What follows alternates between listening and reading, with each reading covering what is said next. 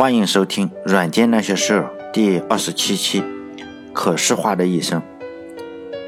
这几天我反复在看查理芒格在南加州大学毕业典礼上的演讲，看得我心里就有点难受。如果大家不知道查理芒格是谁，我简单的说一下，他就是巴菲特的好朋友，他跟巴菲特共同管理伯克希尔哈撒韦公司，他今年已经有九十二岁了。他演讲的题目是如何把握人生，这看起来非常的正能量，非常有点像心灵鸡汤的东西。我一贯对名人和正能量都是嗤之以鼻，觉得那就是忽悠群众的东西。我本来准备今天是讲芯片的设计和制作流程，比如说单晶硅是如何制造的，如何把金属均匀的铺在晶圆上。我思考了一下，这个讲芯片的。可能这篇文章发出去，呃，从传播学的角度上说是没有什么传播性的，可能我这好几个小时又白费了。不过呢，文章已经写完了，所以还是会发出去的。因为芒格的这篇文章，我看了好几天，也反复看了好几次。我觉得像一个已经九十二岁的老人，应该不至于再说些那种大话。我用的那个是苹果自己家的 app。就是那个 news 来看新闻，他会推荐一些新闻。国内如果使用的话，可能得开个 VPN。这个软件有个功能，它就是根据你看的喜好，给你推荐相关的文章。我看完这篇以后，可能是我看了好几天，他觉得就马上给我推荐了另外一篇可视化的一生，但这个标题是我自己翻译的，它标题并不是这个。感觉看了这篇文章就有点戳中泪点了，我就破例来写一篇鸡汤。我个人是感觉这篇文章不怎么算鸡汤，也可能是我自己的段位比较低，没有识别出这就是鸡汤。我以前看过查理芒格的书，叫《穷查理宝典》。这本书呢，其实也不算什么自传，我看很多人介绍就是自传，其实不是的。这本书就是收集了。查理芒格公开的演讲，就演讲稿，像巴菲特也有个东西，就是每年的那个报表，他他会跟股东说一个报表，就是那种演讲，然后收集起来就拿出来卖。这本书很贵，好几百块钱，三四百块钱，两三百还是三四百，三百块钱。京东的时候可以，如果大家有喜欢的话，等到京东什么时候打折可以买一个。但是呢，我觉得还是值得买回来看看的。他讲的这上面呢，很多都不是什么大道理，都是很小的、很普通的道理。我这里只举一个例子吧，不举几个例子了。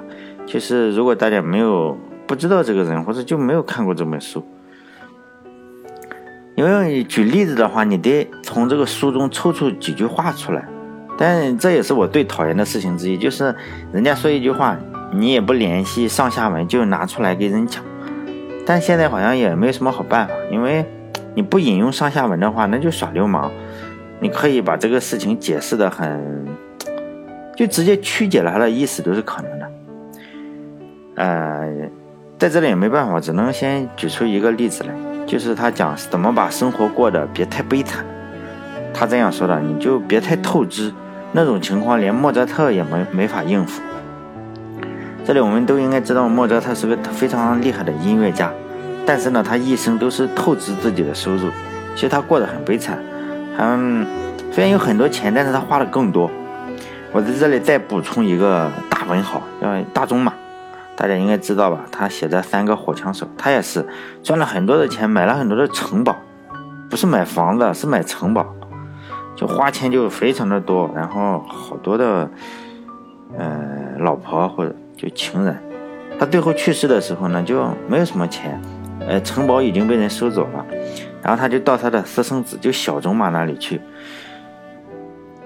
几天还是六个月还是六星期还是六天，我忘记了，反正是个带六的数字，然后他就去世了。他跟他的儿子就说：“我来你这里是就是要死的。”然后他的遗物只留下了六块钱，非常的穷困潦倒，最后连房子、城堡都没了，不是房子，城堡。在现实生活中呢，像咱们现实生活中也是这样，很多人就透支自己的收入，像你借信用卡呀，或者是借现在不是有一种叫校园贷的东西？我看那种社会新闻上有些那种大学生就拍个照片来借贷款买个手机，结果你借了三千五，最后还十万，很很悲惨。但这这个芒格就讲这种小东西啊，有人就说，他说你不要太透支自己的收入。但其他的我就不说了，在这里我觉得苹果的这个推荐算法还真是挺好的，因为这几天我就不停的看 芒格这个文章，然后呢，当我关了以后呢，这个苹果可能有一种算法，哎，它推荐了我一堆的这种鸡汤，可能是我年轻时看鸡汤看多了，也喝多了就齁得慌。所以呢，很多的鸡汤文我这样看一眼标题我就关了，结果呢就碰到了一篇不按常理出牌的鸡汤。等会儿我再说这篇文章。既然这里谈到了鸡汤，我觉得我对鸡汤还有自己的一个观点，可以跟大家说一下。其实呢，鸡汤对人是没有什么坏处的，就鸡汤那种文章对人是没什么坏处。可能有些人比我还讨厌，就是看鸡汤的人，他们就会嘲讽人家说。哎呀，哪个科学家做了某个研究？那些爱看鸡汤的人呢，就脑袋比较笨，智商很低。其实，这、这就肯定不是这样，你大家智商都差不多。按正态分布的话，你我他的智商还差不了多少。只是呢，就是爱看鸡汤的人，可能是这个到了一定的年龄，或者这个生活压力真是比较大。你这个看鸡汤呢，确实能缓解这个情绪，让这个生活的，因为这个生活的压力就像牙疼一样，它始终的就那样疼，但是又要不了你的命。这鸡汤呢，就像麻醉药差不多，你弄上一下，持续的时间也不会太久，可能就是一个小时啊，半个小时这样，麻醉药又下去了，你这牙又疼了。你看鸡汤也是这样，你看完这篇鸡汤，你这个心里就好受个半小时或者一小时。然后你这个精神压力又来了，因此呢，你就得一小时或者每半小时或者每一小时就得来一篇，要不你这个 精神这个生活压力压不住。所以呢，微信朋友圈里最多的是什么？就是鸡汤文，很有用。你这个鸡汤文就算再差，也肯定比这种比跟老婆孩子吵架来的好，是吧？尤其是像我这个年龄段的，比如说你到三十五到四十岁啊，你上有老下有小。要钱嘛，也没什么钱。事业呢，你也不可能像马云那种，是吧？一辈子也差不多，想想交代了，想想也就很崩溃，就是所说的什么中年危机。所以你就必须得大量的服用鸡汤。所以你这个喝大量的鸡汤，其实还是有益于、有助于社会稳定。而且这个鸡汤文都是有套路，我把鸡汤文分为两种，就是两种套路，一种就是正派的套路。尤其是那种一上来就讲故事的，说哎呀，有一个商人，有一个教授，或者有一个朋友，或者哪里有个总裁，或者谁家的老公啊，什么张三李四，多么痛苦，就很很痛苦，或者有很多钱也很痛苦，就死去活来嘛。但是呢，经过某种小事，他就开始联系人生的大道理，也没有什么逻辑，就乐善好施。乐于助人，最后哎因果轮回嘛，就一堆废话，最后哎达到了人生巅峰，或者是获得了心灵的平衡。你说这有什么用吗？是有用，就管这半小时一小时。但这种套路呢，就是正派的套路。其实呢，就是人给自己穷、自己懒，还有自己馋。反正比如说那胖的，比较胖的，也管不住自己的嘴，也迈不开自己的腿，反正找个台阶。你看看，就就找台阶。读完这种呢，就一个小时之内，可能这个心里会舒坦一点。哎，我胖又咋了？我这个 穷又咋了？是不是都一样？但是呢，你一个小时之后呢，你这个痛苦就会回来，因为你没有钱，这个痛苦始终在，就跟牙疼一样。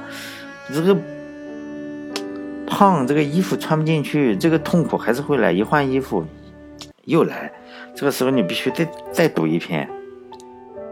还有一种套路呢，就是反派的套路，就骂人。因为大部分人在现实生活中跟阿 Q 其实都差不多的，但我也是啊，在外面你有可能被老板骂，在家里被老婆骂，反正呢你两头都硬硬不起来，不能硬气一点，就跟那蜂箱里的老鼠，两头受气嘛。还很多学生也是，同学中你总是看到几个不顺眼的，那老师呢都个个都不顺眼。现实中你怎么办？你不敢办。就只能这样忍着，你又不敢骂骂回去，你骂回去被老师开除了，你也不敢打回去，有可能打不过人家。如果按照正牌鸡汤的那种，就是我们上面说的第一种套路，他就跟你说这个因果报应，显然不行，因为你如果一旦说这是因果报应的话，你这辈子受气，显然就说你上辈子是个坏蛋，是吧？所以肯定不行，而且你骂也不敢骂，怎么办呀？你就就转发别人骂人的。你自己不敢骂呢，你就转发一个别人骂人的，这样就就这种鸡汤文很多，也是鸡汤，你随便找找，到处都是。就是说我这个这种反派啊，就是骂人鸡汤文的主体思想，就是说我并不是不敢惹你，是我不屑理你，是吧？就是阿 Q 那个精神嘛，就是说我这个精神是非常高贵的，因为你这个素质很 low，我就不理你。是不是现在有很多啊？就是什么 low 逼骂人家 low 逼，自己就显得自己很高贵嘛。但这也是一种。但我说的这一篇文章呢啊，很大一部分对不对不上号，跟我上面所说的对不上号。这篇呢文章也许是鸡汤的分类，但是呢啊，可能由于是我这个段位还是太低，没识别出来的可能性比较大。如果有读者一眼看出来，这是鸡汤文的第三种分类，现在已经进化到第三种分类了，你就留言告诉我 是什么。这篇文章的英文题目就叫叫 The Tail End，就讲什么什么到终点嘛。有兴趣的读者你可以搜一下，很多的图，它没没多少话，就是图。嗯，因为是图的话，我就没法读，是吧？所以。你可以去搜这篇文章的名字，在 Google 里啊，或者在哪里搜一搜，然后或者关注一下我这个微信公众号，我把图就是哎盗版，说侵权就侵了他的图。这篇文章呢，就是说他假使人可以活九十年，就像是前面所提到的那个查理芒格一样，人家都九十二了还活蹦乱跳到处演讲，那个还挺厉害的，就人生的赢家，又有钱，身体又好，身体健康。他第一幅图呢，就是把九十年按照一年一个格子画出来，就一年一个正方形的格子画出来。就是你第二幅图呢，它就是把一年一个小圈圈，哎，不是一个月一个月一个小圈圈，哎，画了个九十年，因为他就假设人可以活嘛，活九十年。那第三幅呢，就是每天是一个小点点。然后呢，又画了九十年，还有密集恐惧症的可以不用关注，还挺吓人的。尤其是天的时候，也也没关系。其实大家应该有所免疫。这个作者呢，比我还小一岁，他才三十四岁。人家他，然后他就开始计算，他还能看多少次超级碗，因为超级碗是一年一次嘛。然后还画了个图，画了每个都橄榄球嘛。然后在他那个，因为他三十四岁了嘛，这个。那三十四个就就就取消了，就画了个叉号。然后呢，还有他说他因为他不喜欢冬天或者不喜欢哪里，不喜欢去游泳。